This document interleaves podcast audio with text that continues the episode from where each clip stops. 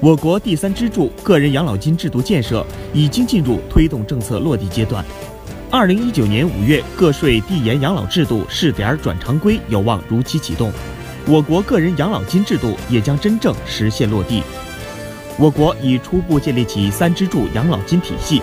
第一支柱包含城镇职工基本养老保险制度和城乡居民基本养老保险制度两大制度，第二支柱包含职业年金和企业年金，第三支柱是个人养老保险金制度。目前已经开始个税递延养老制度试点儿。专家表示，第三支柱养老金通常采用个人自愿参加，基金完全积累，并通过市场化投资保值增值，不仅能提高国民养老金待遇水平，也能促进资本市场完善和发展。